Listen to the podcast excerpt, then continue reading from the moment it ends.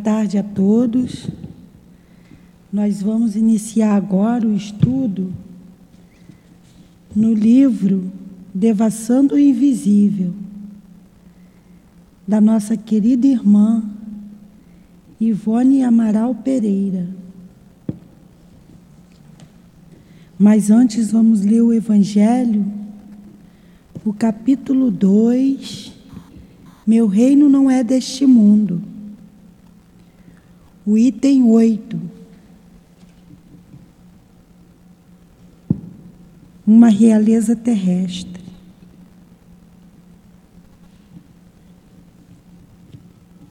Acho que essa rainha está bem aqui, sabe? Porque toda hora. É. Quem melhor do que eu pode compreender a verdade destas palavras de nosso Senhor? Meu reino não é deste mundo. O orgulho foi minha perdição na terra. Quem, pois, poderia compreender o nada que os reinos terrestres representam se eu não compreendia? O que levei comigo da minha realeza terrestre? Nada, absolutamente nada. E como para tornar a lição mais terrível, a realeza não me seguiu até o túmulo. Rainha era eu entre os homens. Rainha eu acreditava entrar no reino dos céus. Que desilusão, que humilhação, quando, em lugar de, de ser recebida como soberana, eu vi acima de mim, mais bem acima, homens que eu considerava insignificantes e que desprezava, porque não tinham sangue nobre. Oh, nesse momento compreendi a inutilidade das honras e das grandezas que se buscam com tanta avidez sobre a terra. Para se preparar um lugar no reino dos céus, é preciso abnegação, humildade, caridade em todas as suas perfeitas práticas e benevolência para todos.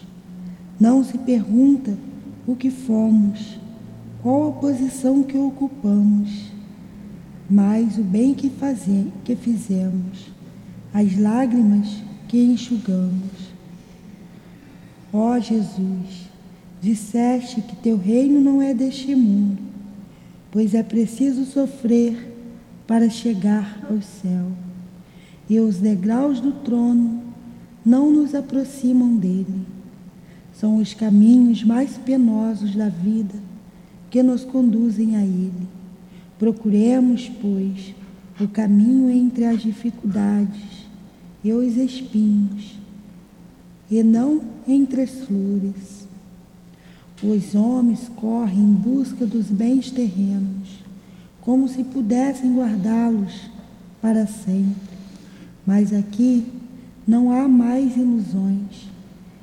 E eles logo se apercebem de que se apoderaram apenas de uma sombra e negligenciaram os únicos bens sólidos e duráveis, os únicos que lhes seriam proveitosos na morada celeste.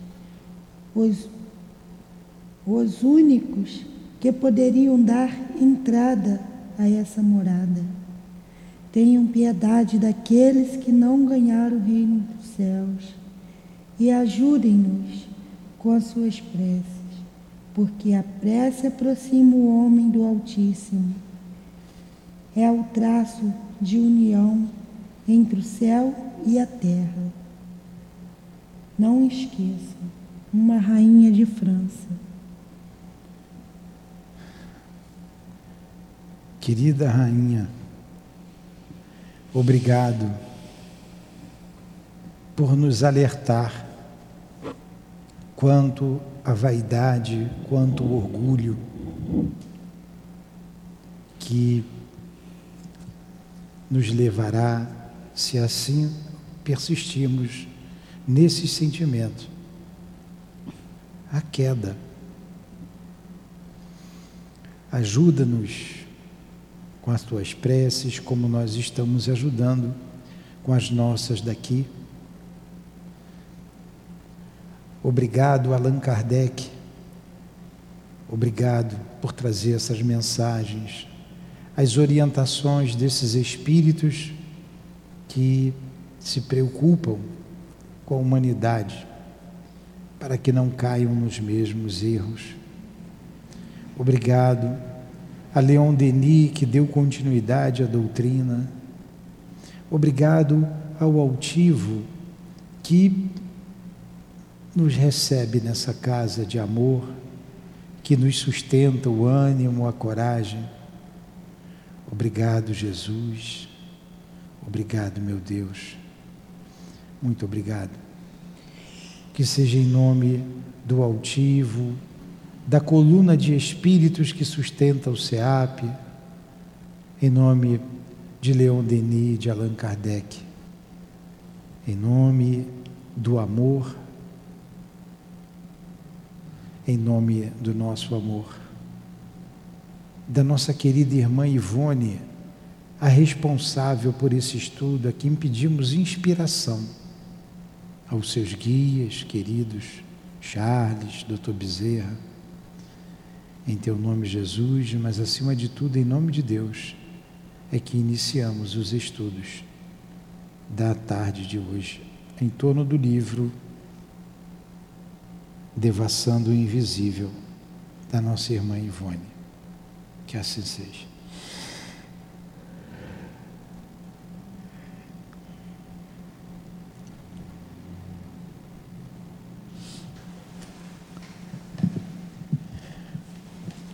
Vamos lá. Obrigado, tá? Obrigado. A, a dona Ivone, estamos no capítulo. Capítulo. É só o título, ele não tem número. É o capítulo As Virtudes do Consolador. Nós estamos terminando já, quase, né? E vamos entrar nos grandes segredos do além. As virtudes do Consolador. E quem é o Consolador? A, a doutrina espírita, não é? Aí nós estamos aqui embaixo. Ó. É possível que o espírito Betinha se materializasse ali. Vamos lembrar então da história da Betinha, né? Uhum. Diante do irmão Bem, ou, Elizabeth, Elizabeth aqui era. É, ou pelo menos que tentasse fazer. Então quem era Betinha? Era Elizabeth. Ah? Era Elizabeth. Ah, Elizabeth? É, ela está ali. A Betinha era aquela menina que desencarnou. Ela desencarnou, lembra? A Betinha foi a menina que desencarnou e que a Dona Ivone, quando foi lá, ela desencarnou novinha. E ela se materializou para a irmã com o vestido da festa que ela queria ter, de rendinha, com o laço, lembra? E o ambiente espiritual da casa era um ambiente hindu, e a dona, a dona Ivone, quando viu aquele ambiente, ela foi visitar essa família, né? Lembra que ela foi visitar? Ela viu aquele ambiente na casa, só que os pais dela eram de origem europeia, não era, não era, não tinha nada com a Índia. Ela estranhou, mas ficou na dela. Depois, voltando à cidade, anos depois, né, creio que foi dois anos ou três anos depois, dois anos, ela não lembrava mais, não lembrava mais da história, quando é, a, a, a, veio contar a novidade, né, o casal que ela foi visitar novamente, que a filha, a irmã da Betinha, tinha visto a Betinha. E ela estava querendo que eles trabalhassem, né, ajudassem as pessoas. E ela já tinha tido uma encarnação na Índia. Hã? Com esse propósito de fazer um grande hospital para ajudar as pessoas. E era o que ela desejava que acontecesse ali. Estão lembrados disso? Essa é a história. Está lembrando, Adilane? Então vamos lá. Então não é.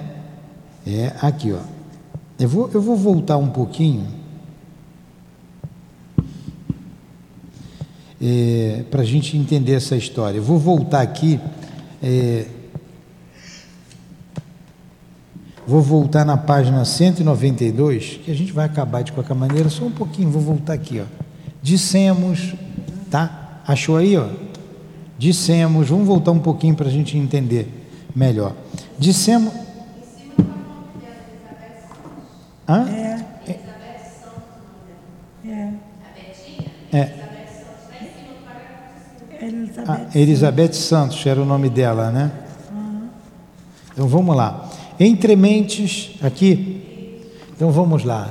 Entre mentes, a benévola atuação da menina Elizabeth Santos, ou do seu espírito no seio da família a que pertencera, não se limitou aos dois pequenos episódios acima narrados, que ela tinha narrado o episódio de ter ido lá, a família estava muito triste com a morte da filha, a filha teve uma aparição, né? aquilo tudo. Ela viu um ambiente hindu, que a mãe dela, a mãe dela é que narrou, narrou para Dona Ivone.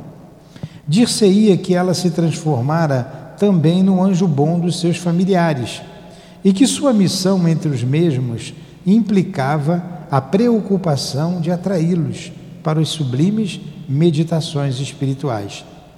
Dissemos acima e repetimos que, excetuando-se o chefe da família Santos, a sua consorte, nenhum outro membro da mesma se interessa pelos assuntos psíquicos existindo até mesmo alguns com acentuada aversão à crença espírita. Não obstante, da época da primeira aparição da menina Elizabeth até o momento em que acrescentamos o presente parágrafo ao capítulo escrito há três anos, com acontecimentos significativos se sucederam no seio daquela família. Então foram três anos depois que ela volta a contactar com a família. Resoluções arrojadas tomadas por seus pais e irmãos criaram uma organização beneficente de alto alcance na formosa capital mineira, organização que, sob o nome de Cruzada do Bem Elizabeth Santos, leva o auxílio fraterno, material e moral aos leprosários e a necessitados albergados em outras instituições de assistência social. Todavia, conta ainda do programa da Cruzada o auxílio à criança sofredora e às jovens mães solteiras, assim como aos mendigos, ao, ao mendigos, alcoólatras e etc. Então, quando ela chegou lá, tinha já essa instituição que atendia aos mendigos, aos alcoólatras, aos doentes, a um, a um leprosário, três anos depois. Tudo por influência da menina, né? Não temos dúvida de que o sonho máximo de Betinha na espiritualidade se corporificará com vitórias sempre maiores no setor da fraternidade, visto ser ela a diretora espiritual da instituição, a se desdobrar em esforços para inspirar aos entes queridos deixados na terra o prolongamento da missão por ela mesma iniciada na Índia no século XVIII. Entretanto, Novo fenômeno verificou-se posteriormente no Solar Santos, em Belo Horizonte, tendo como principal atuante ainda a entidade Betinha, que parece, com efeito, insistir em atrair as atenções dos parentes para os fatos espíritas. O detalhe que se segue inserido nestas páginas, quando já déramos por terminado o presente volume, foi-nos relatado pelo próprio Senhor Santos em 10 de dezembro de 1962 quando de visita ao estado da Guanabara, meu filho Maurício começou o senhor Santos, formado em medicina em 1960. Já nos últimos meses do curso que fazia, uma noite ainda cedo, pois seriam 23 horas mais ou menos, estudava na sala de visitas, local onde se encontra o retrato de minha filha Elizabeth, tirado pouco antes do seu passamento. Ele estudava, porém, ao som de uma elitrola, pois é também apreciador da boa música. Ele trola, vitrola, hein? Que coisa antiga, hein? Tem gente que ainda tem vitrola. Não pensava absolutamente em sua irmã falecida em 1955 e, já fatigado do esforço despendido, decidiu recolher-se por si. Por isso, encaminhou-se para a eletrola, a fim de desligá-la, ao que fez simples e naturalmente. De costas voltadas para o retrato, sentiu que algo ou alguém forçava sua cabeça no intuito de fazê-lo voltar-se para trás. Voltou-se, com efeito, e olhando o retrato da irmã, julgou perceber névoas amareladas, lucilantes, que se acentuavam, a ponto de ter a impressão de que o retrato se movia, enquanto ele próprio ouvia, com acento de certeza, a voz da irmã. Maurício, gosta de música? Imagina o Elaine, a falecida ou falecido, chegar para você, Elaine, gosta de música? Você sai correndo, né? É, Maurício, gostas de música? Pois dar-te-ei a ouvir uma música celeste. Canta comigo, Maurício, canta. Então o jovem doutorando ouviu a irmã cantar linda e intraduzível melodia, como jamais ouvira. Hã? Eu ia perguntar ao senhor que hora que o moço ia chegar aqui. E comovido repetia, como levado por impulso mediúnico. Todavia, repetia em lágrimas, invadido É hoje, né? por uma comoção que transcendia sua habitual força de vontade, impossível de conter ante a delicadeza daquelas vibrações, sua irmã Zinda encontrava-se pelas imediações da sala. Ouviu o irmão cantar uma canção singular, ao mesmo tempo que chorava, e desejou saber o que se passava.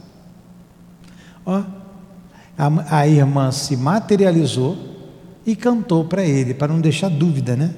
Não deixar dúvida. O que, que foi, Edilane? Hoje o cara das câmeras vinha aqui, né? Ah, é hoje. Está vendo? Não sei. Aqui termina o relatório do Senhor Santos. Nós outros, porém, estudiosos dos fenômenos espíritas, temos o dever de algo meditar sobre a narração acima transcrita. E o faremos com o constante objetivo de colher instruções em quaisquer acontecimentos relacionados com além-túmulo. E possível que é possível que o espírito Betinha se materializasse ali diante do irmão, ou pelo menos que tentasse fazer. Como o fato, porém, não foi suficientemente constatado pelo vidente, que sentiu dúvidas em afirmar se realmente vir a imagem da morta ao lado do retrato, passaremos por alto sobre a materialização. Talvez a própria repulsa do jovem médico às coisas espíritas o impedisse de averiguar o fato que seu preconceito científico antes consideraria impressão ou alucinação. De qualquer forma, porém, o fenômeno realmente não se poderia realizar com visos de certeza, dado que a sala profusamente iluminada dificultaria a condensação dos elementos fluídicos necessários ao espírito para mostrar-se com toda a clareza, já que ele necessita de penumbra para tornar visível a própria imagem astral. O que é certo, no entanto, é que as névoas foram vistas e confirmadas. Quer dizer, é o ectoplasma, né? E que o que indica início de materialização idêntica contemplada por Eunice no terceiro dia após o decesso de Betinha. E o que, além do mais, não deixou dúvidas foi o fenômeno da voz direta, então produzido com eficiência, pois o jovem afirmou ter ouvido a voz da irmã, convidando-o a acompanhá-la na música do céu que passou a entoar. Zinda estaria por perto realmente, pois veio ver quem estaria na sala cantando. Seria, portanto, poderosa médium inconsciente das próprias faculdades, visto não ser espírita, dando motivo à reveria da própria vontade, ao novo fenômeno, como já acontecera no primeiro, em 55. Ora, tais acontecimentos mais valiosos se mostram porque, conforme dissemos acima, vários membros da família Santos confessam aversão ao Espiritismo. Mas, para o nosso modo de apreciar as realidades da doutrina espírita, dentre os fenômenos provocados pelo espírito da menina Elizabeth Santos, certamente o mais belo, o mais convincente, o positivo, o mais agradável a Deus, porque reuniu toda a família na mesma harmonia de vistas e elevação de princípios, foi a criação da cruzada que tem o seu nome por ser a concretização da virtude por excelência, da própria essência do Consolador, prometido por Jesus, a revelação espírita, inspirada por ela de além-túmulo pela prática da beneficência fraterna dentre os que choram e sofrem nas provações terrenas e também para o mérito inconcurso, inconcurso daqueles a quem amou sobre a terra como pais e irmãos, os quais, exercitando as leis da caridade, vão a cada passo se laureando em presença daqueles que proclamou o amor ao próximo, o amor ao próximo com eterno, tema de hã? Tá. de redenção. Então, acabamos aqui esse capítulo, né, que ela veio terminando, ela terminou falando da manifestação do espírito Betinha aos seus aos seus familiares, seus pais e seus irmãos.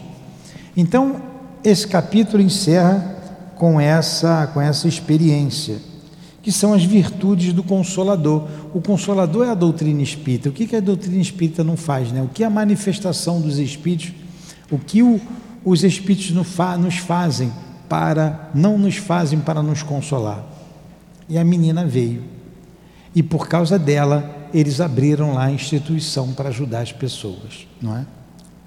Eu gosto muito dessa frase que foi citada no início do capítulo a frase de William Crookes, quando ele conclui o seu relatório sobre a materialização de Kate King, né? Ele diz assim: Não digo que isto é possível, digo que isso é real.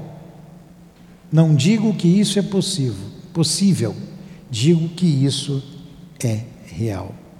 William Crookes, concluindo seu relatório com relação à manifestação dos espíritos o grande cientista William Crookes.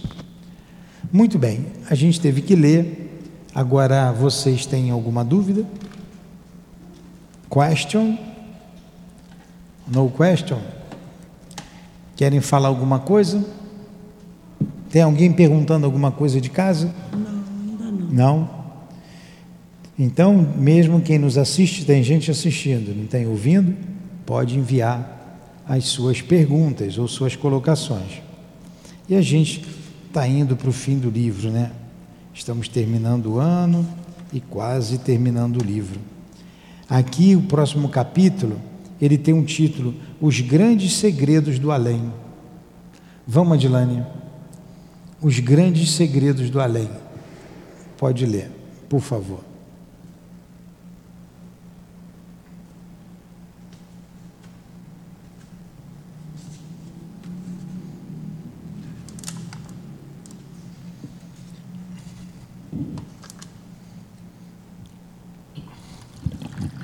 porque alguém bota isso lá nas alturas. Influi os espíritos em nossos pensamentos e em nossos atos? É uma pergunta. É a pergunta 459 do Livro dos Espíritos. Influem os espíritos em nossos pensamentos e em nossos atos? Boca no microfone. É o senhor que fala. Eu Responde. A, eu, quem fez a pergunta fui eu. Lê a resposta. Muito mais do que imaginais. Influem a tal ponto que de ordinário são eles que vos dirigem. Essa é a tradução da FEB, da Federação Espírita Brasileira. A tradução do CELD, do Centro Espírita Altivo Panfiro, a resposta é assim: é, muito mais do que imaginais, influenciam a tal ponto de que frequentemente essa palavra ordinária é mudada para frequentemente. Frequentemente são eles que vos dirigem. Então, frequentemente é uma, é uma tradução melhor, porque de ordinário dá para entender que eles nos influenciam em que a gente não tem nem livre-arbítrio. Porque tem pensamento que brota da nossa cabeça e tem pensamento que vem à nossa cabeça. Então, frequentemente são eles que nos dirigem. É mais é uma tradução mais próxima do original francês. Aí ele fala uma segunda pergunta, a 464. Como, como distinguirmos se um pensamento sugerido procede de um bom espírito ou de um espírito mau? Se você ouvir um palavrão no teu ouvido, é o Chico Xavier que está falando? Não. Claro que não, né? Ou é o, o Chico da porteira ali da esquina? É o seu Zé da porteira. Então, como é que eu vou saber se é um bom espírito ou um mau espírito que influencia na minha cabeça? Só analisar o pensamento, né? É um pensamento bom? É um bom espírito. É um pensamento vulgar, ruim, que incentiva a cisânia. Sabe o que é cisânia? Ao conflito, a briga, a guerra. É só eu saber. Né? Que, que vem na minha cabeça. Estudai o caso os bons espíritos só para o bem aconselho, compete-vos discernir. A 467. Pode o, o homem eximir-se da influência dos espíritos que procuram arrastá-lo ao mal? A gente pode se eximir da influência dos espíritos que querem nos arrastar ao mal? Que pode sair de junto? Pode livrar? Sim, pode. Visto que tais espíritos só se apegam aos que, pelos seus desejos, os chamam, ou aos que, pelos seus pensamentos, os atraem. É só a gente mudar o nosso pensamento, corrigir o nosso pensamento, ver quais são os nossos desejos, que eu saberei com quem ando, quem me influencia. Diz Leão Denis: Diga-me o que pensas que eu vos direi com quem andas. 468.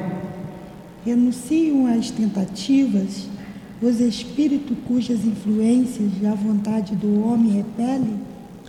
que querias que eu fizesse? Quando nada consegue, abandonam o campo. Entretanto, ficam à espreita de um momento propício, como o gato tocar o rato. É muito lógico isso, né? Saber que tipo de espírito nos domina, ou que tipo de espírito nos seduz, quem é, o que, que ele pensa, o que, que ele sente.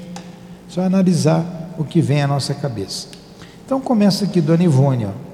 Vai, Dilane. Desejávamos. Desejávamos terminar este volume com uma tese que ventilasse algum assunto avitrado pelas preocupações preocupações de estudiosos e companheiros de ideia, de ideal. Conversando com alguns amigos, vários pontos doutrinários, vários pontos de doutrina foram lembrados. Interessante e profundo.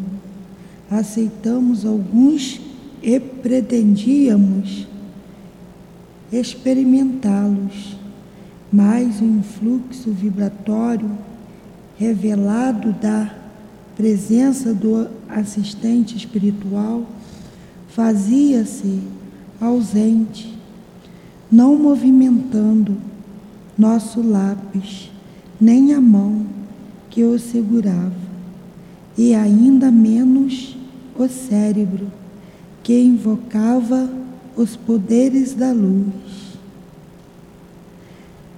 Das teses, vocês entenderam? Então explica. Então eles vão, ela vai contar algum caso aqui, ó. Das teses aventadas, uma nos parecera mais sedutora. Procurar saber de nossos mentores espirituais a razão pela qual certos espíritos desencarnados se supõem ainda vivos. Interessante, né?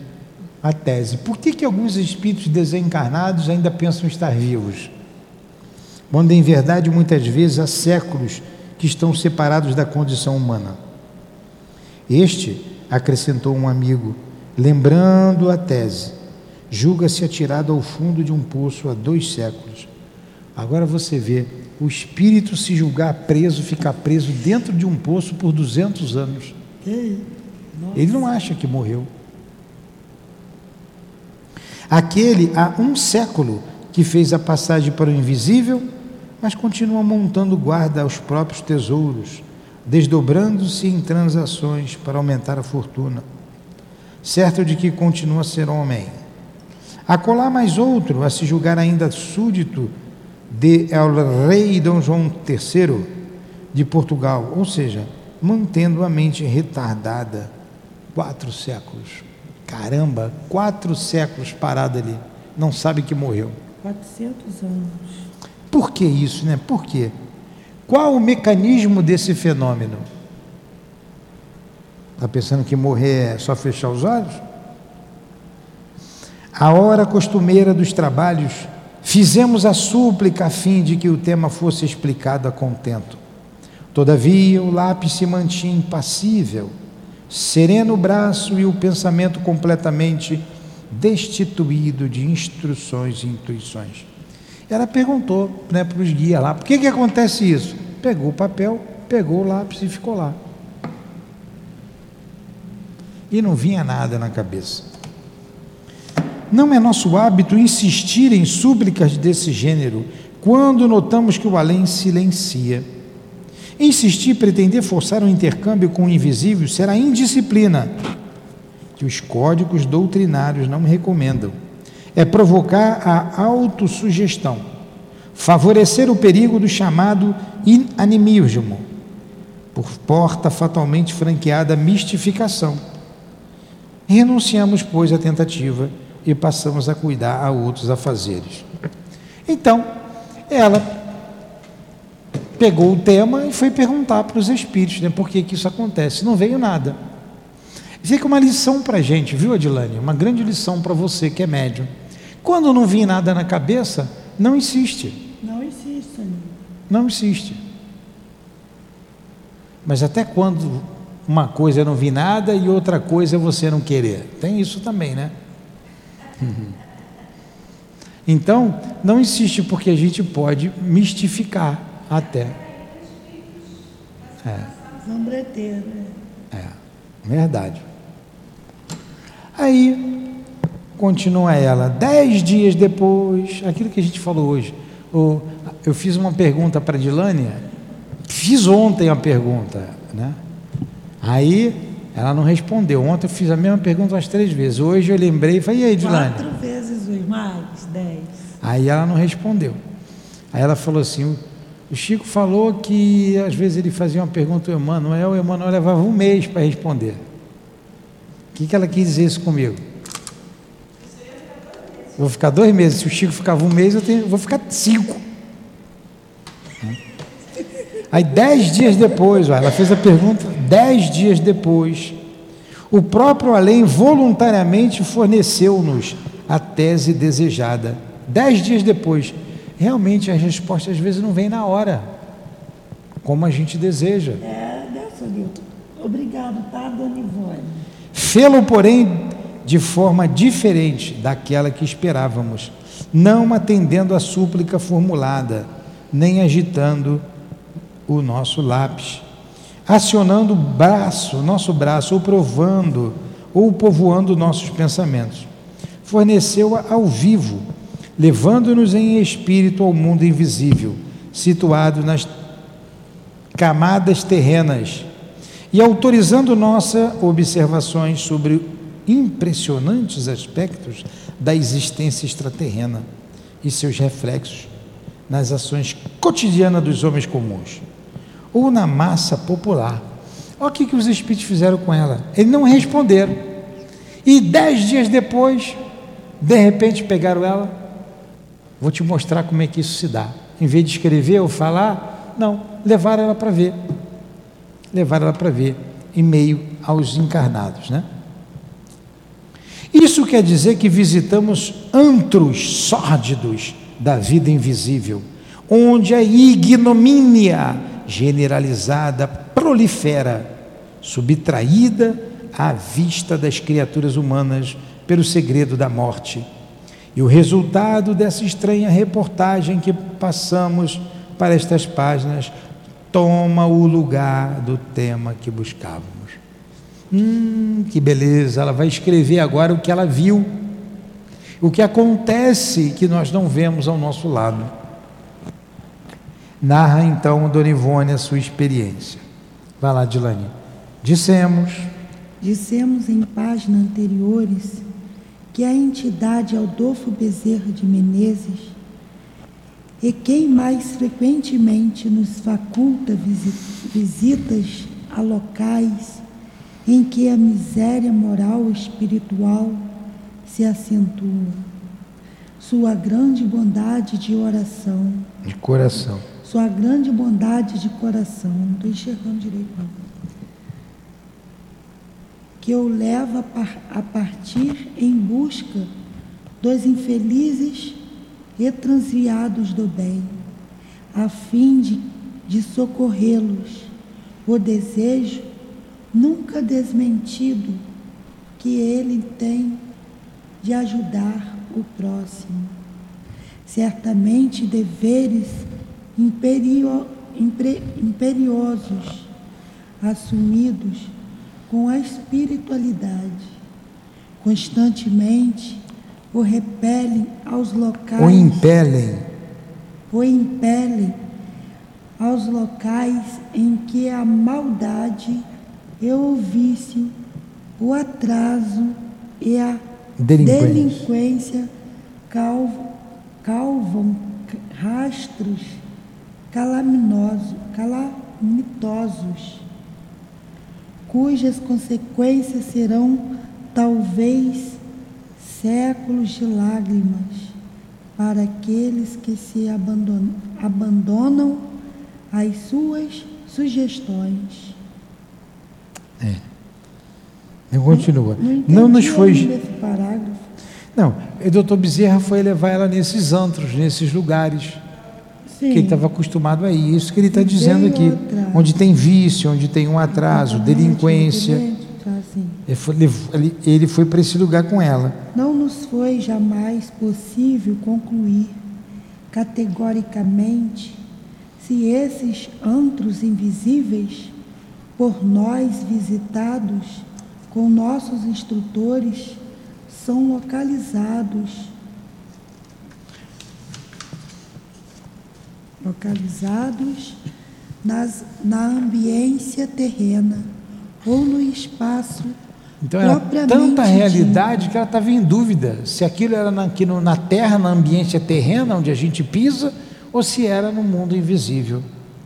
Supomos, entretanto, que, embora invisíveis aos olhos humanos, alguns deles pelo menos existem em qualquer local da própria sociedade terrena, onde quer que se aglomerem os desencarnados que os formam com os próprios atos e criações mentais, visto o seu aspecto grosseiro, repugnante e mesmo vil.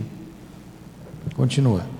Tão logo retomamos a lucidez que nos é própria durante os transes mediúnicos que nos facultam tais visitas.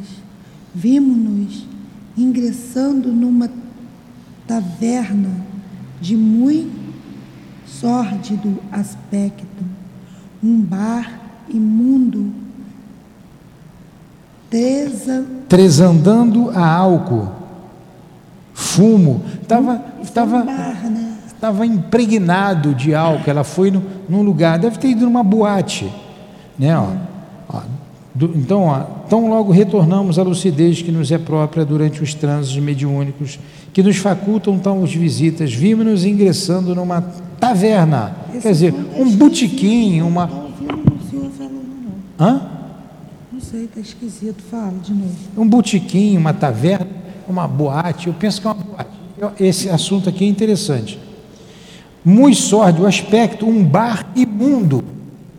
Um bar imundo, tresandando álcool e fumo, onde indivíduos desencarnados de ínfima educação e escassa moral, vagabundos do plano astral, os quais às vezes podem ter sido personagens altamente colocadas na sociedade terrena, mas cujos vícios e paixões os afinaram com as baixas camadas da sociedade do mundo invisível. Podia ser gente rica, gente fina, que você olha bem vestido e tal, mas lá estava num bar, num bar imundo, sujo. Ébrios, ébrios é o que? Bêbados, né? Bêbado. Ébrios e desordeiros se aglomeravam para conversação do mais ignóbil teor. Conversa de cachaceiro, né? Acompanhava-nos um guardião da espiritualidade, visto que, se em vigília não será lícito a um médium penetrar ambiente dessa espécie, a não ser visando a serviço de legítima caridade, menos admissível será que ele o faça em espírito durante o sono natural ou transe, a não ser acompanhado pelos tutores espirituais e igualmente para fins caritativos ou instrutivos. Olha, são lugares tão sórdidos que não dá para a gente ir, não. A não ser o médio, não, trabalhador do bem, não. Só a não ser para isso, para instrução, acompanhado dos guias. Ou aqueles homens que se locupletam nesses lugares, né? Nesse guardião, todavia, não reconhecemos a silhueta veneranda de Bezerra de Menezes, mas a de um dos seus assistentes, cujo nome ignoramos, embora soubéssemos estar sob a direção e a vigilância daquele mes- mestre, para a instrução acertentada.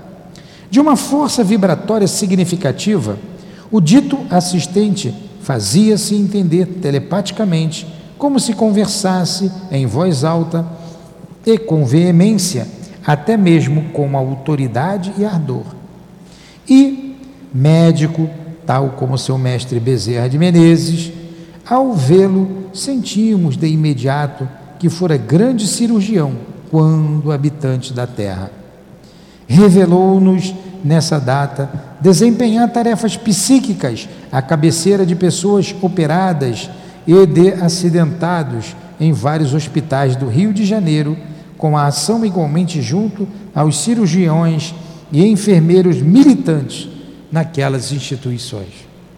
Então, o espírito que se apresentou a Dona Ivone não era o Dr. Bezerra, foi alguém enviado por ele, que era médico também, que foi cirurgião na Terra e ajudava né, os pacientes nos hospitais com problema de cirurgias na cabeça. Interessante né, a descrição dela. Aí continua ela falando. É notável que, penetrando no antro acima referido, nenhum mal-estar nos atingisse. Continua, Dilane.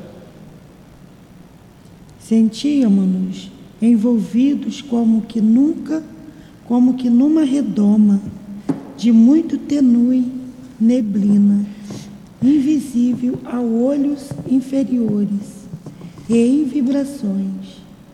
Parece que os espíritos cari, cati, Caritativos?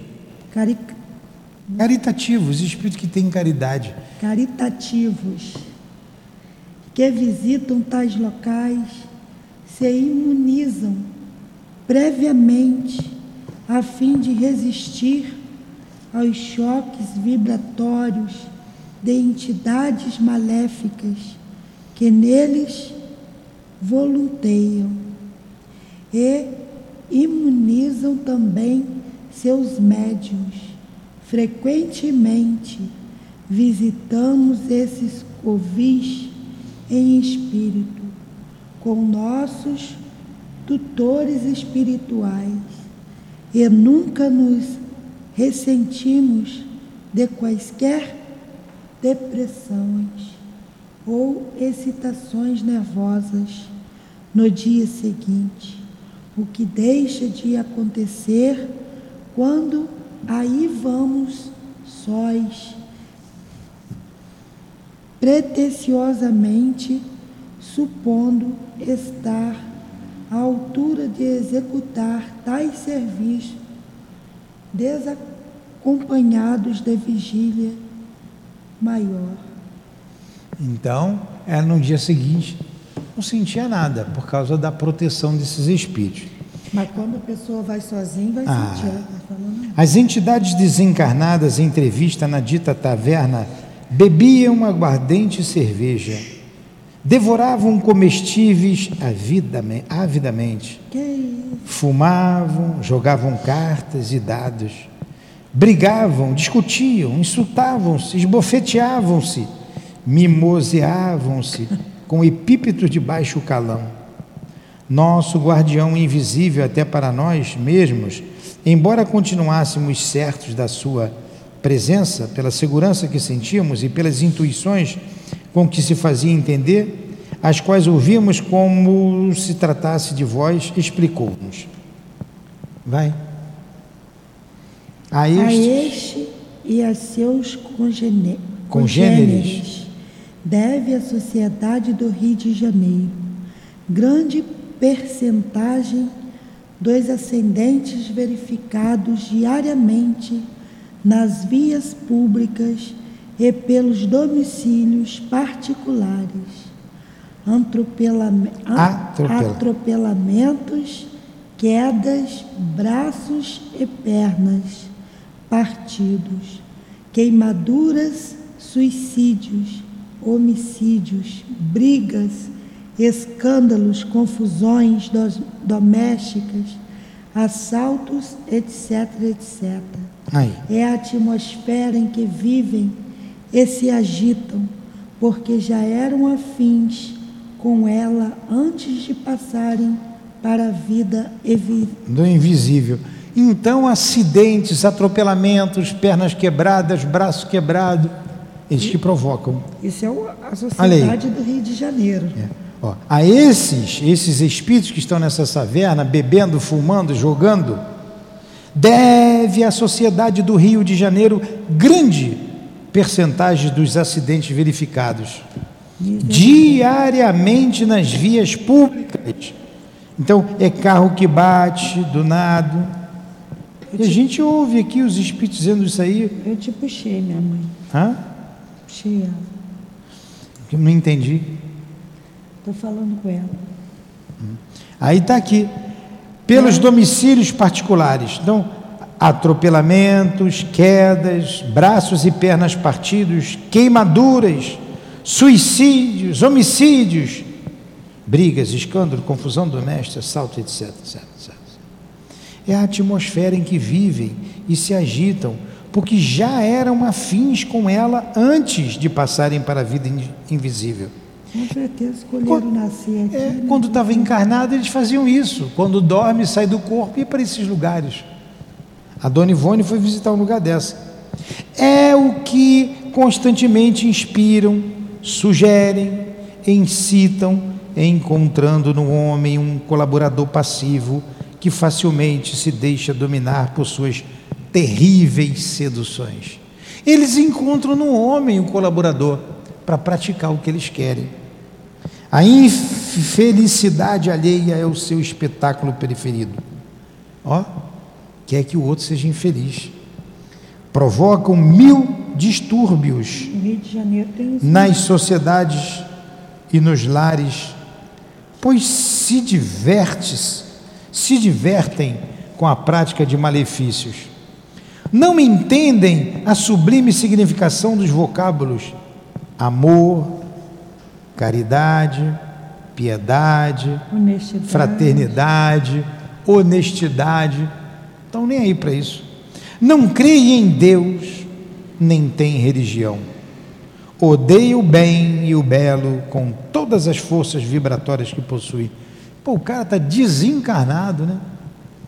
Ele não acreditava que a vida continuava e continua negando Deus. Odeiam os homens e os seguem sorrateira e covardemente, porque odiavam a própria sociedade antes de morrerem, sabendo que não serão vistos nem pressentidos.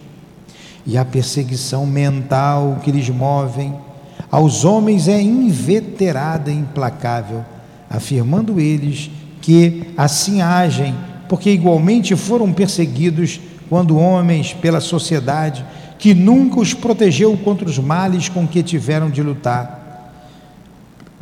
Quer dizer, morreram revoltados, né? Ninguém se preocupou com eles, agora eles se vingam. Não? Ninguém se preocupou de lutar com doença, miséria, fome, falta de instrução, orfandade, desemprego, delinquência, desespero de mil e uma naturezas. E muito desses, muito destes foram com efeito delinquentes que a sociedade perseguiu e levou ao desespero, em vez de ajudá-los a se reeducarem para Deus. O resultado de tal incúria por parte dos homens aí está. Uma vez desaparecidos da vida objetiva pela chamada morte, infestam como espíritos a sociedade e prejudicam na acobertados pelo segredo da morte. Inquietos, ousamos perguntar ao paciente mentor, malgrado o respeito que nos inspirava. Mas como poderão persistir em tal procedimento contra os homens? Não existirá no além uma lei que os impeça de tais monstruosidades contra pessoas que, além do mais, ignoram encontrar-se sob suas influências? Olha a pergunta que a dona Ivone fez. Não tem lei que protege a gente desses espíritos? São pessoas que morrem abandonadas, não tem acesso a médico, não tem acesso a nada, o homem é indiferente a eles, eles morrem revoltados, depois vem se vingar. Né? É verdade. Depois vem se vingar. Aí a dona Ivone fez essa pergunta. Olha o que eles responderam.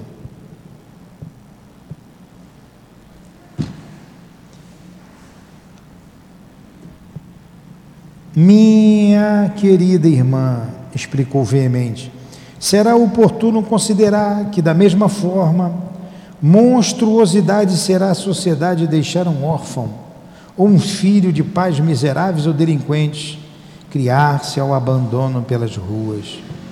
E a sociedade o faz agora e o fez com estes mesmos que estás vendo aqui.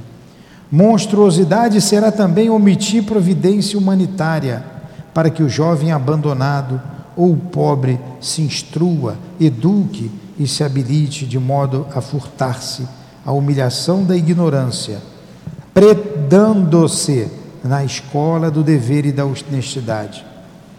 No entanto, estes que aqui vemos foram banidos pela sociedade que lhes não facilitou escola.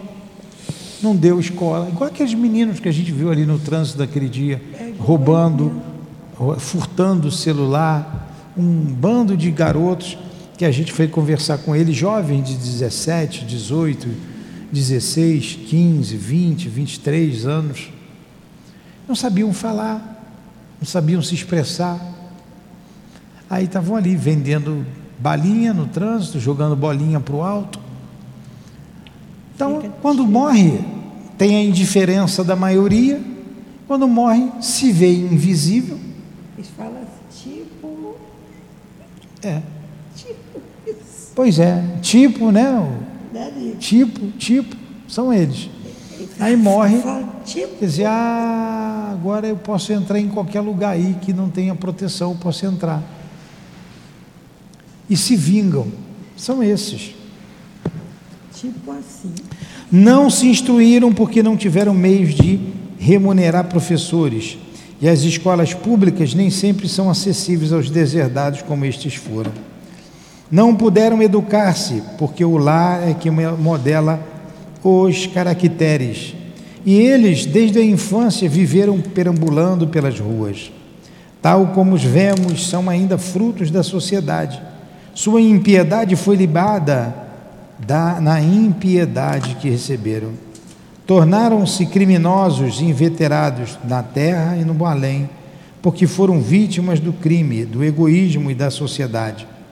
Portanto, pertencem à sociedade terrena, esta é afim com eles, e eles vivem nos ambientes que lhes convém. É, pois, irremediável este mal social? Aí ela perguntou. Então são esses meninos que a gente está vendo aí, não tem acesso à escola, não tem acesso a nada, morrem revoltados. Né? Morre e continua, daí continua. Do jeito lá do outro lado, assim. Continua. Sem saber falar, falando bobagem. É. E é o que eles fazem. Eles recebem um dinheirinho ali, vai lá, bebe cachaça. Bebe e tem acesso às mentes que estão distraídas. Igual a eles. No presente caso, cumprirá o homem, para evitar o distúrbio de tais influências, habilitar-se para a harmonização com a luz, ou seja, com o bem.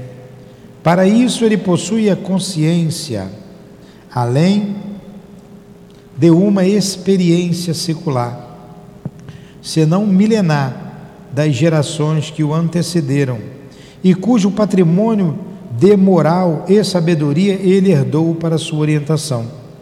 Será necessário que o homem compreenda que, como parcela divina que é, veio ao mundo também para colaborar na obra de aperfeiçoamento do planeta em que vive, e essa colaboração certamente subentenderá auxílio às almas mais frágeis do que a dele, que gravitam ao seu lado nas peripécias da evolução. Todavia, se ele prefere permanecer nas trevas do próprio egoísmo, permitindo livre curso aos instintos inferiores, negando-se a reagir contra as próprias tendências mais, será envolvido pelas trevas, pois se ominizou, omisou com elas. No homem honesto, sensato, prudente, sóbrio, amigo do bem, Dificilmente ou jamais um assédio deste encontrará repercussão. Esquecestes que isto tem livre curso no grau de afinidades e também na invigilância, na imprudência, na inadvertência de cada um? Raciocinemos, porém. É claro que nenhum homem quererá ser atropelado e fraturar uma perna ou um braço e ir para o hospital é verdade que tanto o honesto como o indiscreto poderá ser atropelado e passar maus quadros de horas devido ao fato. Ambos, porém, com a própria invigilância, com a imprudência, a irreflexão e a displicência com que se habituaram a encarar as coisas do mundo, deixaram-se envolver pelas faixas maleficentes daqueles invisíveis que vibram maliciosamente, divertindo-se com o sofrimento do próximo e se arriscam e se arriscaram à travessia de uma rua ou em local e momento impróprios. Atreveram-se a uma discussão, detiveram-se mais do que conviria em qualquer bar ou taverna, tornando-se então passivos aos desejos dos citados invisíveis. E daí por diante. Olha só que coisa, hein? Que coisa interessante. Aí a gente recebe orientação de que o médico não deve ir a qualquer lugar. Que o médico não deve ir a qualquer lugar. Ele permanece num antro desse, ah, vou conversar com os amigos, ele acaba recebendo a influência desses espíritos. Ele se distrai, ele é invigilante, ri com as piadas, comenta coisas desagradáveis. Aí ele sai dali, pisa num bueiro, quebra o pé. os espíritos distraem ele e atravessam uma rua é atropelado. E eles morrem de rir, porque não estão nem aí. É como uma brincadeira. É uma brincadeira para eles, uma brincadeira de mau gosto. Porque o homem é desavisado. É impressionante, né? E quantas pessoas acontece? Isso é um tombo em casa que você toma, cai de uma escada, fratura a perna. Aí. Ninguém quer que aconteça isso, mas você foi distraído, se envolveu com esses espíritos, depois acaba sofrendo as consequências. Mas o homem intuitivamente sabe disso, né? Porque muitas vezes as pessoas têm alguma coisa aqui, toda hora eu caio, quebra a perna, machuca, torço, né? Pois é. Pode, pode, pode acreditar que você está carregada quando isso acontece. Como dizem aí, está carregado. Quando cai quebra a perna? É, eles provocam acidentes, acabamos de ler. Quebra a perna, quebra o braço, cai. O espírito não, provoca tudo isso. está cansado demais, cai, quebra o braço, não vai ter pau. Atropelamento, uma discussão, uma discussão. Ah, isso eu já vi. Uma discussão inútil. Já atiçam. As pessoas discutiam, os espíritos fez o carro bater, nitidamente. Tá aí. E sabem que são desencarnados? Indagamos recordando a tese sugerida pelos amigos. Eles sabem que estão desencarnados? A Dona Ivone perguntou. Eu estou me lembrando daquela, daquela saída nossa, a gente foi até chamada a atenção, que teve lá o furto do celular, e eu fui lá no meio dos garotos e poderia ter tido algum problema. Demos trabalho para os espíritos. É. Olha só, Sabem que são desencarnados? Indagamos recordando a tese sugerida pelos amigos. Como não haveriam de saber? Respondeu o vibrante. Pois foram daqueles que acompanharam minuto a minuto no próprio túmulo a desagregação da matéria apodrecida, rodeando-se dos complexos de uma atração material reforçada pelo ódio, pelo desejo de vingança, pelo sensualismo, pela embriaguez, pela desonestidade, etc Sabem que não possuem corpos materiais, mas fingem que não sabem, pretendendo enganar a consciência, tais os doentes incuráveis sobre a terra. Fingem que não sabem, eles sabem. É porque ficaram presos, viram tudo e ficam revoltados. Em verdade, não entendem o mecanismo da separação dos próprios corpos astrais das formas carnais. Não sabem o mecanismo disso, como é que isso acontece, como aconteceu e como a morte os apavora, força uma crença de que ainda são homens, como tais vivem e agem na vida invisível. Quando algum de nós outros, incumbido da instrução de delinquentes, deseja explicar-lhes a situação e mostrar-lhes com vistas retroativas o fenômeno do próprio desprendimento dos laços materiais, tentando atraí-los para o raciocínio da situação, negam-se a atender, tal como a ovelha revel, asseverando que vivem mais felizes agora do que outrora, pois agora podem residir até nos palácios dos magnatas, até em hotéis de luxo, ao lado de belas mulheres, podem repousar em leitos perfumados, ao passo que, quando vivos, tudo lhes faltava às vezes até mesmo o pão, e acrescentam os zombeteiros. Para que havemos de nos converter ao amor do próximo, se o próximo nunca nos amou? Entendeu? O senhor entendeu? Está entendendo o que esses espíritos falam? Ela perguntou se esses espíritos que estão no, como vagabundos no mundo espiritual sabem que morreram. Sabe, sabe. Eles morrem revoltados com a sociedade, porque não tiveram acesso à escola, ao hospital, à moradia, ao pão. Hã? Se negam. E, é, e como espíritos não são vistos por nós, aí eles vão onde querem, aí dormem em hotéis de luxo, em camas confortáveis, ao lado de mulheres bonitas. Agora, por que, que eles fazem isso? Porque essas pessoas dão acesso a eles. Essas pessoas não moram, essas pessoas dormem de qualquer maneira, têm uma vida egoísta. Vai, vai se afinizar com quem? Com esses espíritos. Entendeu? Entendeu agora? Aí ela está dizendo, né? Tudo isso para gente. Eu acho, como esse capítulo aqui é grande, que a gente vai parar daqui a pouco, e quando a gente retornar o ano que vem, que hoje é o último dia de aula, a gente deveria recomeçar esse, esse capítulo aqui. Porque não vai dar tempo de comentar tudo, a gente recomeça ele, né? Não, Senhor, dá tempo sim, já está terminando. Vamos lá. Você pode tratar meio de ler todinho isso, lá que você mora. Prestamos atenção no aspecto dos infelizes que tínhamos sob as vistas. Deixa eu ler. Vai.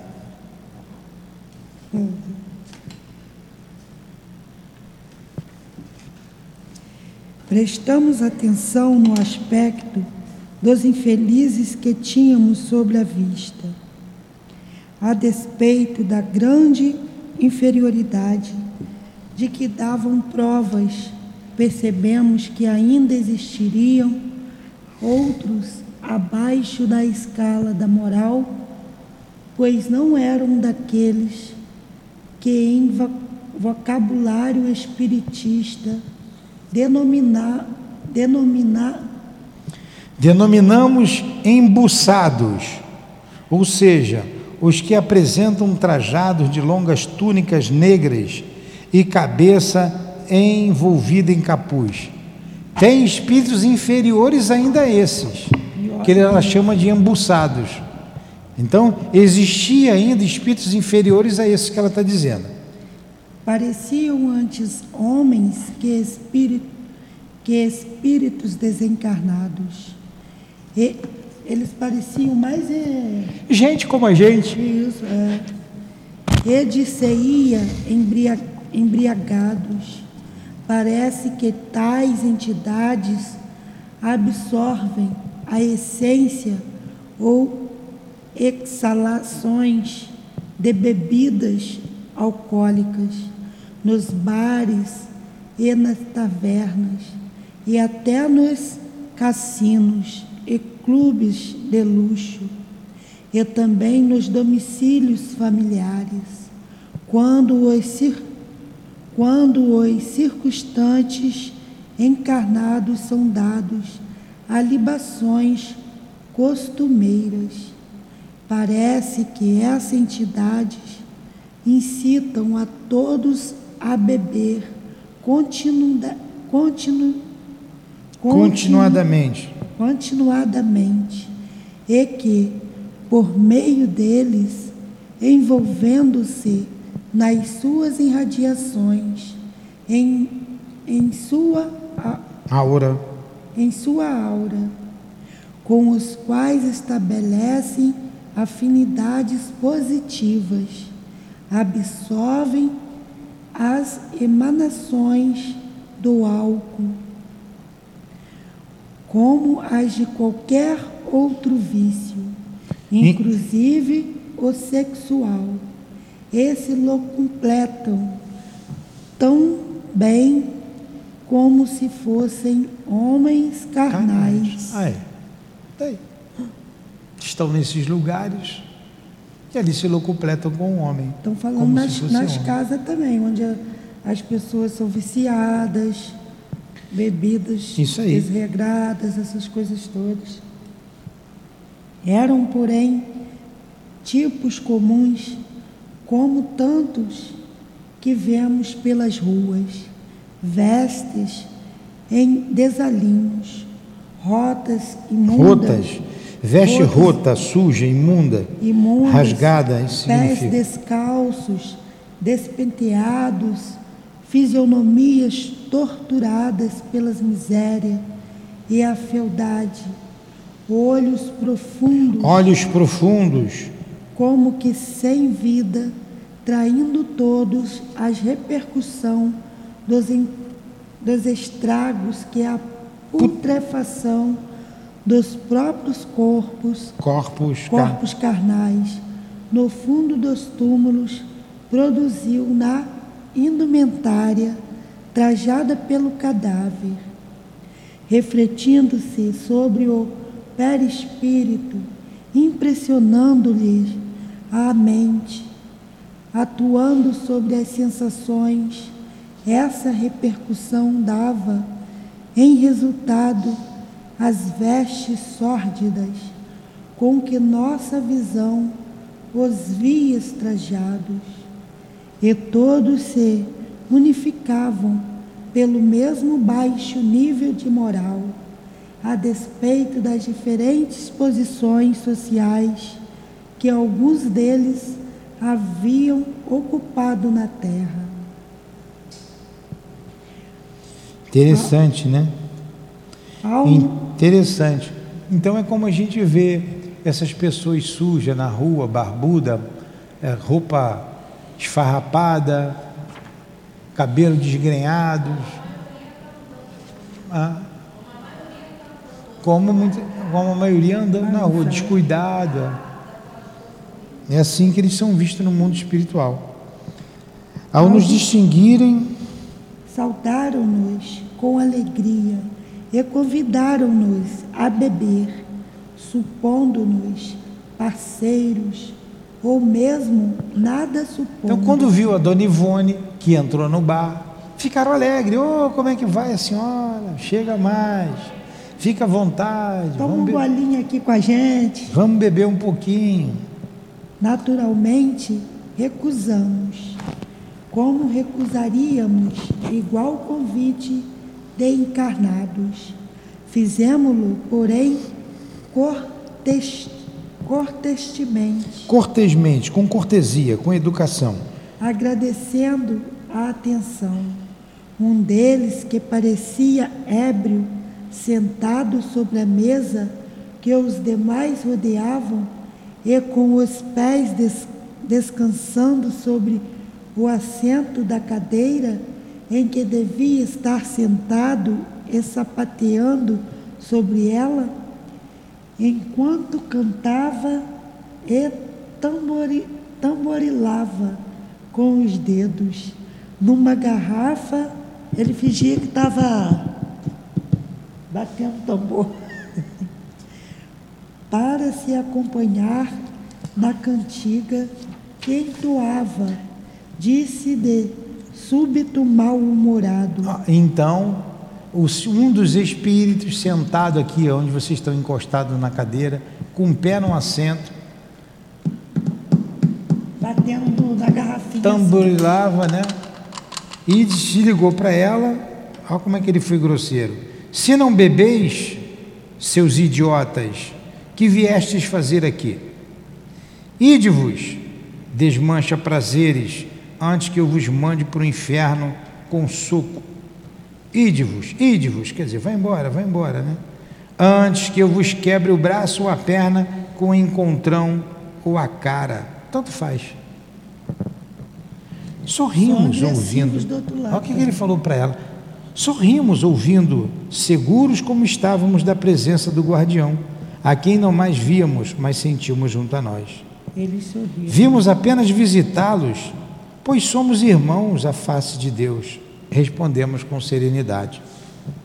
Pareceu não ouvir e acreditamos que tudo quanto pudéssemos dizer no intuito de doutriná-lo seria em vão. Nada entenderiam, nada assimilariam, pois eram criaturas de má vontade, cegos que não desejavam ver Entretanto, continuou o que falara, ainda dirigindo-se a nós. Olha só, não adiantava, eles não queriam nada. Não queriam ouvir, não queriam nada. E esse que estava sentado ali continuou falando com ela. Olha, tendes o braço quebrado? Olha o que é a hipnose, olha o que é a sugestão. Vejam bem. Hein? Como quebrastes teu braço? Como quebraste teus braços? Estás com o braço partido? Estás com o braço partido estais é. Fostes atropelados quando, quando hoje? Sim, sereis atropelado amanhã. Partireis o braço, dareis entradas no hospital. Estarei lá para vos assistir e consolar. Partireis o braço, partireis o braço, sereis atropelados amanhã. Amanhã. Olha a sugestão. Ele estava falando para eles ele, que eles iam Ele estava falando para Dona Ivone. Sim, E o. É, mas ele não viu o outro. Você vai. Está com o braço quebrado? Ah, tu vai quebrar o braço amanhã, tu vai quebrar sim, vai para o hospital, vai ser atropelado. Ele está sugestionando ela. É, é, e ele. É, e tá, né, diz que vai no hospital ainda, vê ela no hospital. Os demais se puseram a nos olhar com atitudes zombeteiras e prorromperam em gargalhadas estridentes. Estabeleceu-se desordem, vozerio, confusão e todo o grupo nos tocava o braço, afirmando que ele estava quebrado, pois no dia seguinte seríamos atropelados. Caramba, hein? Vai, vai dormir sem rezar, vai para qualquer lugar. Dor violenta começamos a sentir então, então no braço. Era o esquerdo. Seguramo-lo com a destra e procuramos examiná-lo.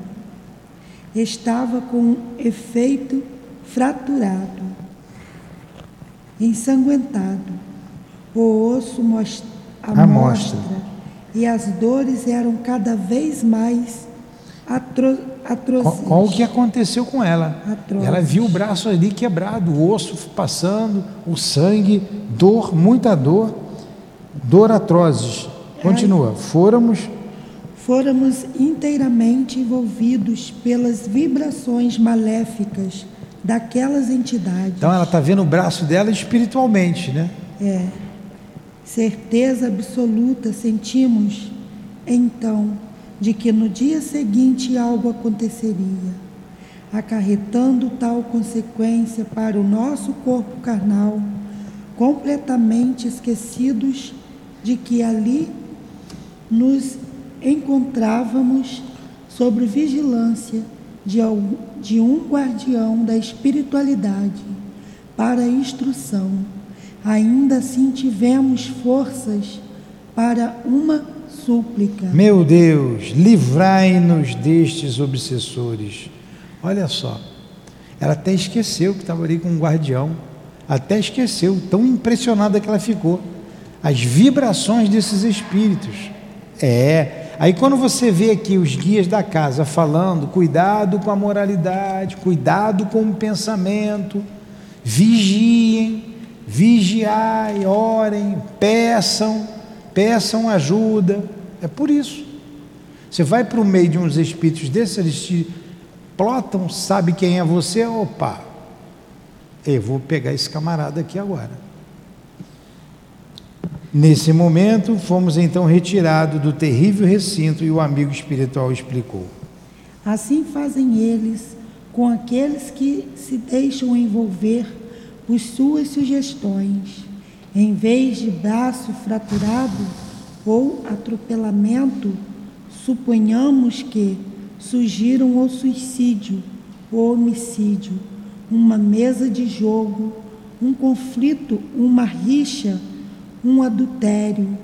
Suponhamos que, em vez de carregarem de vibrações pesadas um braço para que a vítima o suponha fraturado, e sinta dores atrozes, carregar, carreguem a mente com sugestões luxuriosas. Aí teremos também a irremediável desonra, o vício, o des, des, desregramento, desregramento sexual. sexual.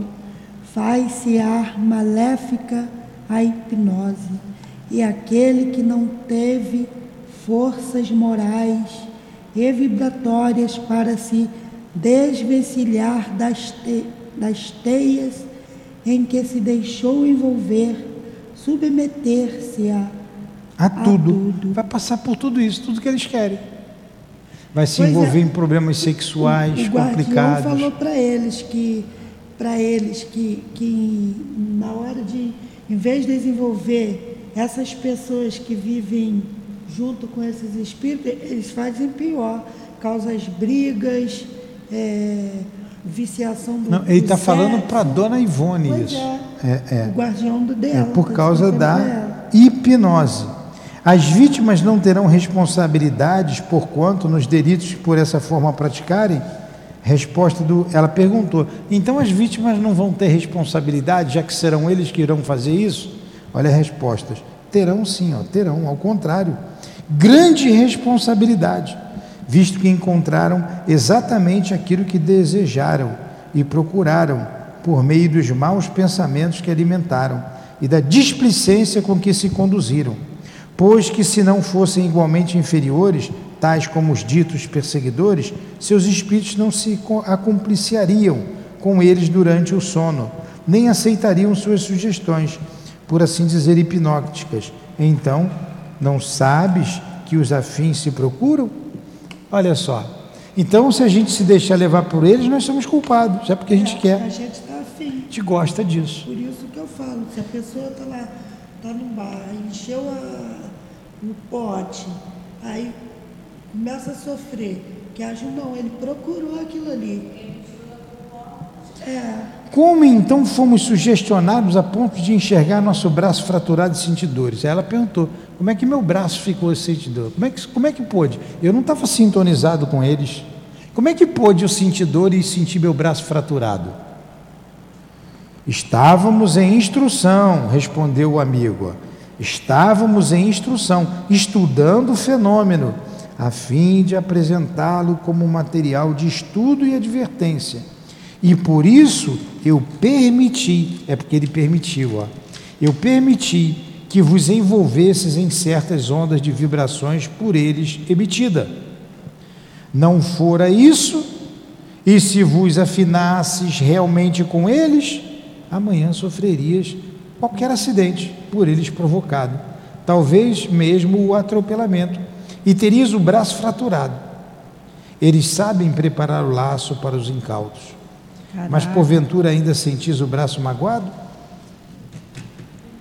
Ó, aí ela olhou para o braço, surpreso, sob a salutar influência do guardião espiritual, tudo havia desaparecido de nosso braço perispirítico. Não obstante, voltamos à indagação. Então vamos lá. Ele falou. Eles sabem armar para os incautos. Eu deixei acontecer com você porque você estava em instrução para você aprender. É, a gente precisa aprender. A gente precisa. Ela não abaixou a guarda, não. Ah, para explicar para ela. Ela ouvia bem o, guardião. Aí ela perguntou de novo, né? E não existirá um meio de retirar tais entidades do seio da sociedade para que nós, humanos, obtenhamos um pouco mais de serenidade para viver e trabalhar cuidando dos nossos progressos?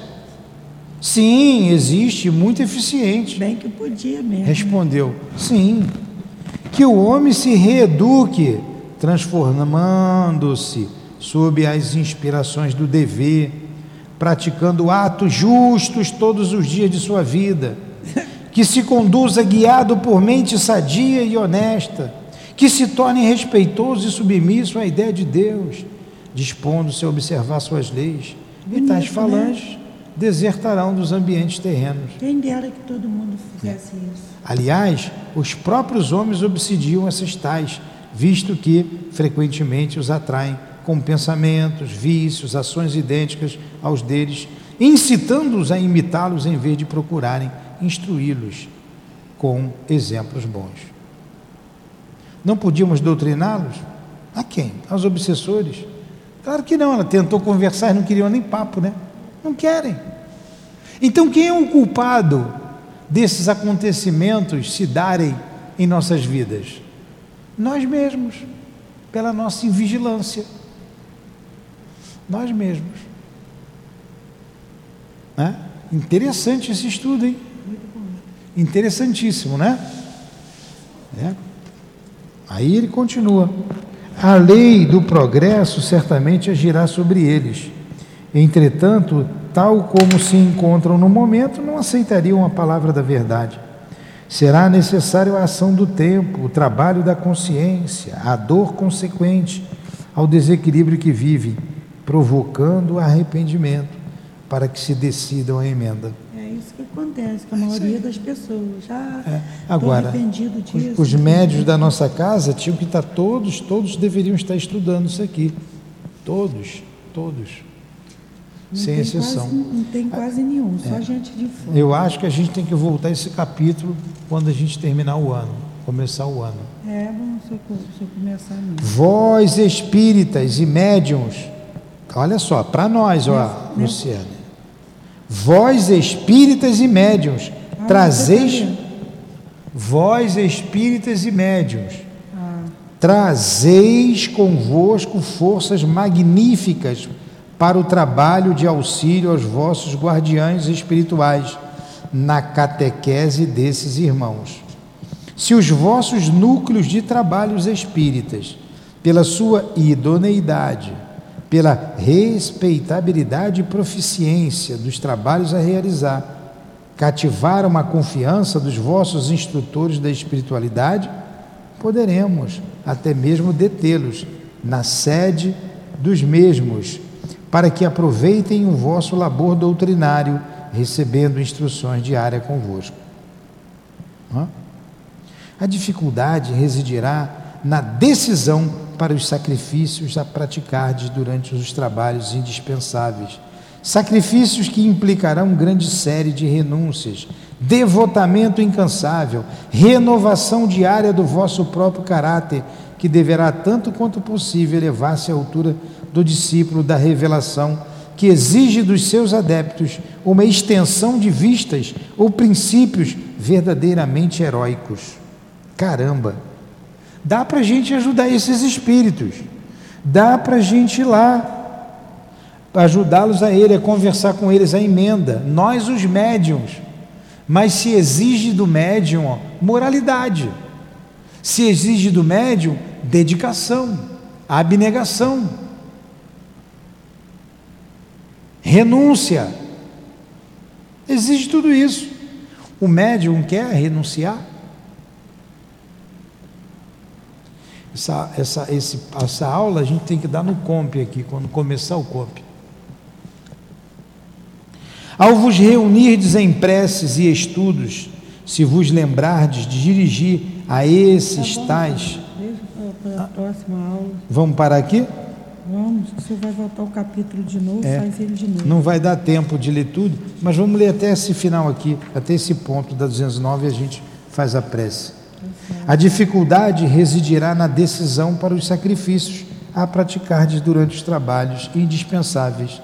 Sacrifícios que implicarão grande série de renúncias, devotamento incansável, renovação diária do vosso próprio caráter, que deverá, tanto quanto possível, elevar-se à altura do discípulo da revelação, que exige dos seus adeptos uma extensão de vistas ou princípios verdadeiramente heróicos.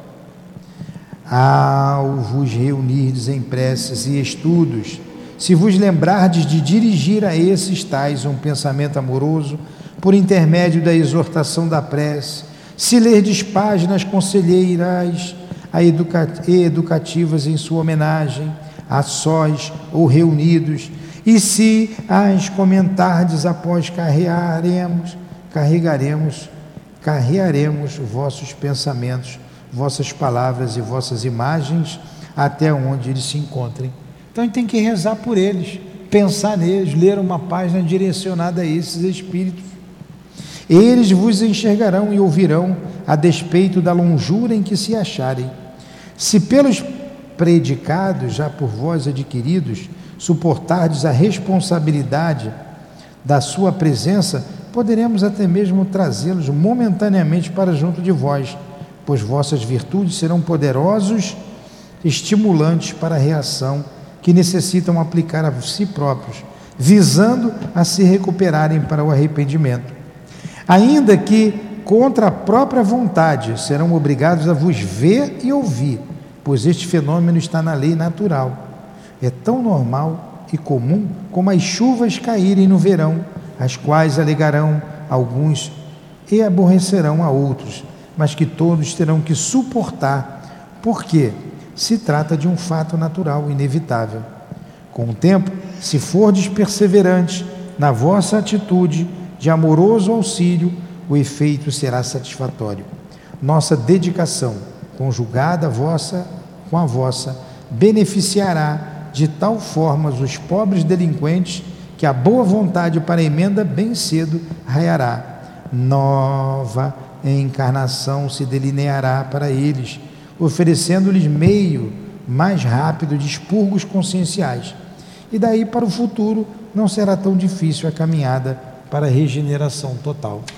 Olha aí o que tem que fazer.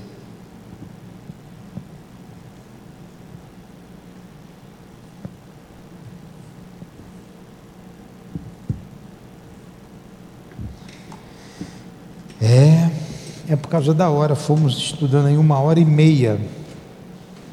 Mas valeu a pena, hein? Né? Não dá para a gente terminar o capítulo, a gente continua. Então, no próximo ano, porque é, semana que vem já é semana do Natal, a sala segunda-feira, então nós não faremos o, o estudo aqui. Acho que quinta-feira que vem já é o Natal, não é? Estamos pertinho do Natal. Então nós não estaremos aqui essa semana, apenas nas reuniões públicas, sempre tudo presencial, como esse estudo é presencial. Então vamos agradecer a Deus, vamos orar, agradecendo a Deus em primeiro lugar, a Jesus, agradecendo a Dona Ivone, aos guias da nossa casa.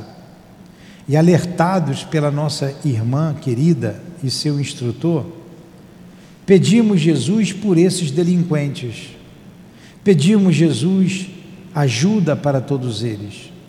Lembramos-nos aqui de uma experiência junto a esses jovens, numa avenida movimentada de nosso bairro, aonde algumas dezenas ali vendiam balas, confeitos, praticavam pequenos furtos. Pedimos por aqueles jovens, pedimos pelos espíritos que estão em torno deles na rua, Pedimos por todos esses que, ainda distraído da vida voltada para Deus, enxovalham, enchem os bares, as boates, os verdadeiros antros de toda espécie no mundo espiritual. Pedimos por eles, Jesus, ajudai-os. Pedimos que o Senhor tenha misericórdia como tens por nós. Estamos aqui com o um coração puro, pedindo por cada um desses irmãos. Que Deus os abençoe e os ajude. Que o Senhor os fortaleça e ampare, mostrando-os o caminho certo. Aqui estamos nós, Jesus, médiuns trabalhadores desta casa, fazendo um esforço para mortificar o nosso caráter nos tornarmos homens de bem. E certamente aqueles que nos ouvem. Ampara o nosso esforço, ampara os trabalhadores da tua seara, ampara, Senhor, nós, os médios aqui do SEAP e os médios de todas as casas, que são os intermediários, que são os instrumentos do teu amor, Jesus. Encoraja-nos a todos, fortifica-nos o ânimo e que possamos estar sempre prontos para o serviço do bem quando nos for convocado, quando formos convocados. Deus proteja ampara a nossa casa, os nossos trabalhos, a nossa mediunidade. Obrigado, Dona Ivone, muito obrigado. Obrigado aos instrutores, guias aqui ao nosso lado e que o altivo representa a todos eles. Obrigado, altivo. Que seja em teu nome, irmão querido. Que seja em nome da nossa Elvira, Cidinha, Neuza, Lurdinha. Em nome da Dona Ivone, dos guias aqui presentes. Que seja em nome do amor, do nosso amor, Lurdinha. Mas acima de tudo, em nome de Deus. De Leon Denis, de Allan Kardec, do Dr. Bezerra, dos guias. Em nome, em teu nome, Jesus mas acima de tudo, em nome de Deus, é que damos por encerrados os estudos da noite de hoje. Que assim seja.